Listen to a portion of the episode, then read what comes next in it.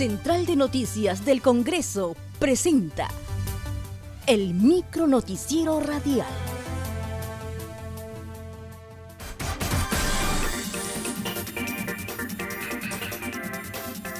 ¿Cómo están? Les saluda Margot Manrique. Hoy es 24 de enero y estas son las principales noticias del Congreso de la República. Ante la inquietud de los miembros de la Comisión Permanente sobre el programa de incentivos para los trabajadores del primer poder del Estado, el presidente del Congreso, Pedro Laeche Álvarez Calderón, indicó que dicho pago para el cese voluntario de trabajadores fue un acuerdo de ley y con cargo al presupuesto del 2019. Agregó que la medida contó con el respaldo del Sindicato de Trabajadores del Congreso indicó que el objetivo es mejorar el perfil profesional de los puestos al interior de la institución y generar una carrera parlamentaria en los trabajadores. Por otra parte, añadió que los cambios en el Reglamento de Organización y Funciones, ROF, y el cuadro de asignación de personal, CAF, se debió a las sugerencias planteadas en un estudio que se realizó en el Poder Legislativo durante la gestión de Daniel Salaverry aclaró que será el siguiente Congreso el que ejecutará los cambios de encontrarlos convenientes. El ROF y el CAP están dejados de acuerdo al presupuesto 2019 que teníamos que emplearlo o si no, ese presupuesto se perdía. Todo ha sido hecho de acuerdo a ley y finalmente tocará al próximo Congreso llevar los concursos, llevar a cabo todo lo que tenga que ver con la formulación de las recomendaciones sobre un estudio que ha hecho el Congreso que costó 800 mil soles y tiene más estudios todavía que este fue hecho en la época del señor Salaverry y son estos estudios que se hacen en todas las reparticiones públicas y que se entierran y ninguno de los estudios se ejecuta porque el día a día los gana. Entonces el estudio ha sido eh, aplicado, ha sido de acuerdo a los cánones que se quedaron y, eh, como repito, las decisiones finales tocarán al próximo Congreso llevarlas a cabo. Nosotros hemos hecho de acuerdo a ley, una ley que fue aprobada, lo que fue los retiros voluntarios de aquellos funcionarios que ya estaban por cumplir o habían cumplido la edad del cese, lo que deja pues más bien plazas para que puedan ser concursadas y se pueda mejorar el perfil y comience a haber una carrera parlamentaria entonces, cuando entre el próximo Congreso tendrán que llamar a concurso, tendrán que ver las plazas y eso además va a generar por primera vez movilidad al interior del Congreso sobre cuadros nuestros que han ido en su época capacitándose. sesionó el grupo de trabajo del decreto de urgencia 002-2020 que establece medidas para la lucha contra la informalidad en la prestación de servicios educativos de educación básica, brindada por instituciones educativas privadas. Su coordinador, Edgar Ochoa Peso, indicó que la norma es importante porque el Ministerio de Educación recuperará el orden rector logrado para evitar la estafa a los padres de familia de los centros educativos informales. En esencia, eh, guarda una importante recuperación del eh, órgano rector que tiene que ser el Ministerio de Educación respecto a la educación en nuestro país. Pueda esta ser pública o puede ser esta ser privada o pueda tener, estar en sus diferentes modalidades. Y que no sean algunos este, em, astutos, ¿no ciertos ciudadanos que sobre pretexto de la inversión en educación puedan estar estafando a los padres de familia. Primero, con instituciones educativas, ni siquiera instituciones educativas, con centros, ¿no es cierto?, o, espacios donde eh, juran poner una escuela y no existe. ¿No? Entonces, es decir, eh, eh, personas que hacen funcionar una institución educativa sin licencia. Creo que eso es un tema clave. Y por otro lado, pues apostar porque las que estén y tengan la licencia correspondiente puedan ir a una mejor formalización, porque algunas han recibido una licencia para trabajar en educación inicial, pero han extendido de por sí otro nivel, el nivel educativo ya sea primaria o ya sea secundaria, pero sin la autorización correspondiente.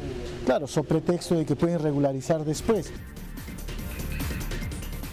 A la reunión asistió la directora general de la calidad educativa del Ministerio de Educación, Rosa Zapata Tipián, quien señaló que el currículum nacional es una política de obligatorio cumplimiento en centros educativos públicos y privados. Con respecto al bueno, el tema curricular, nosotros tenemos un viceministerio de gestión pedagógica y a través de ellos nosotros recogemos todos los aspectos que corresponden a, ese tema. El, el, currículo nacional es una política nacional de obligatorio cumplimiento a todas nuestras escuelas, públicas y privadas. Entonces, eso será recogido en las condiciones básicas, como parte de las condiciones básicas de funcionamiento que estableceremos en el reglamento. ¿no? Sin embargo, también hay que reconocer que las escuelas privadas tienen libertad axiológica de acuerdo a su ley de creación. Entonces, digamos, tenemos que hacer, conversar ambas, ambos temas y recogerlo en el reglamento. Y por supuesto convocaremos a quien, a quien sea necesario a través de nuestro viceministerio de gestión pedagógica que tiene una dirección de educación superior. Se aprobó el informe final del decreto de urgencia 025-2019 que modifica la ley del impuesto a la renta, Ley 3734, ley que establece el derecho de las personas naturales a la devolución automática de los impuestos pagados o retenidos en exceso y el decreto legislativo 1372, decreto legislativo que regula la obligación de las personas jurídicas y o entes jurídicos de informar la identificación de los beneficiarios finales. Al respecto, la coordinación del grupo sostuvo que la promulgación de decretos de urgencia en interregno parlamentario no están exentos a los límites que fija la constitución política. Sin embargo, dado que la norma que otorga exoneraciones del pago de impuestos a la renta para aquellas instituciones sin fines de lucro estaba por vencer, era de necesidad la promulgación de la misma. Entre las recomendaciones se señala que se debe hacer una distinción entre las personas jurídicas sin fines de lucro que se ven beneficiadas de esta exoneración, dado que entre ellas figuran clubes deportivos, ONGs, en cuyo fin habría una actividad lucrativa por lo que sugiere que la SUNAT evalúe a lo largo de las exoneraciones a las organizaciones y asociaciones sin fines de lucro hayan cumplido con los fines sociales buscados por la ley. 1. La promulgación de los decretos de urgencia por el presidente de la República durante este periodo de interregno no está exento del cumplimiento de los límites establecidos en la Constitución, en el reglamento del Congreso o, o en la jurisprudencia del Tribunal Constitucional Ello es así dado la Constitución y sus efectos son de plena vigencia. El presente decreto de urgencia regula materia tributaria, lo cual representa una contraversión del artículo 74 de la, Constitución y, y a los principios constitucionales tributarios como el de la legalidad y reserva de ley, establecido del mismo modo en el referido artículo 74, así como en la norma cuarta del título preliminar del Código Tributario. Sin embargo, declararla inconstitucional representaría un riesgo para la subsistencia de las organizaciones y asociaciones sin fines de lucro, que sí, lleva, sí, que sí llevará a cabo una labor social importante en el país. Se aprobó por unanimidad el decreto de urgencia 036-2019 que modifica la ley 29649, ley que crea la Universidad Nacional Autónoma de Alto Amazonas. Su coordinadora, Luz Salgado, sostuvo que el decreto de urgencia fue oportuno y necesario, dado que se vencía el plazo establecido por el Tribunal Constitucional para subsanar el conflicto suscitado. Ahora, la Universidad Nacional Autónoma de Alto Amazonas, con sede en Yurimaguas, tendrá personería jurídica propia y contará con su propio pliego presupuestal. Este decreto de urgencia es oportuno y menos mal que el gobierno lo ha recogido porque el 31 de diciembre terminaba el plazo que le había dado casualmente el Tribunal Constitucional, que significa paralizar hasta una toma de decisión, ya sea de parte del Congreso o del Ejecutivo. Esto es por la creación de una universidad que se dio eh, dependiente de la Universidad de Iquitos con la ley 29649 y que tenía su subsede en Yurimaguas, que está muy lejos de Iquitos. Entonces eh, resulta de que la Universidad de Iquitos algunos protestaron y, dijeron que eso era siempre de ellos y Yurimaguas quería que sea una propia universidad conforme se había programado.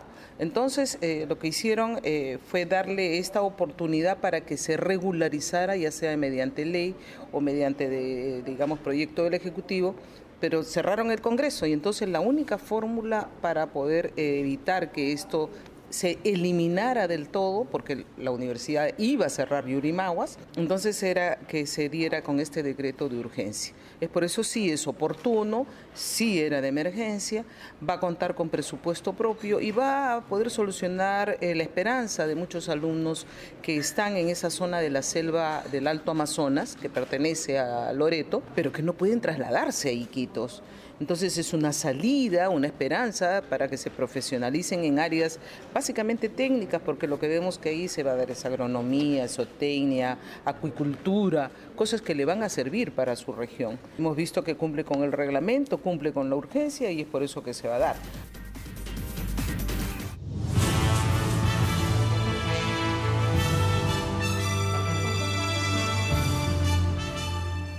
Hasta aquí el micro noticiero radial de la Central de Noticias del Congreso. Una producción de la Oficina de Comunicaciones. Visita nuestras redes sociales y página web www.congreso.gov.pe.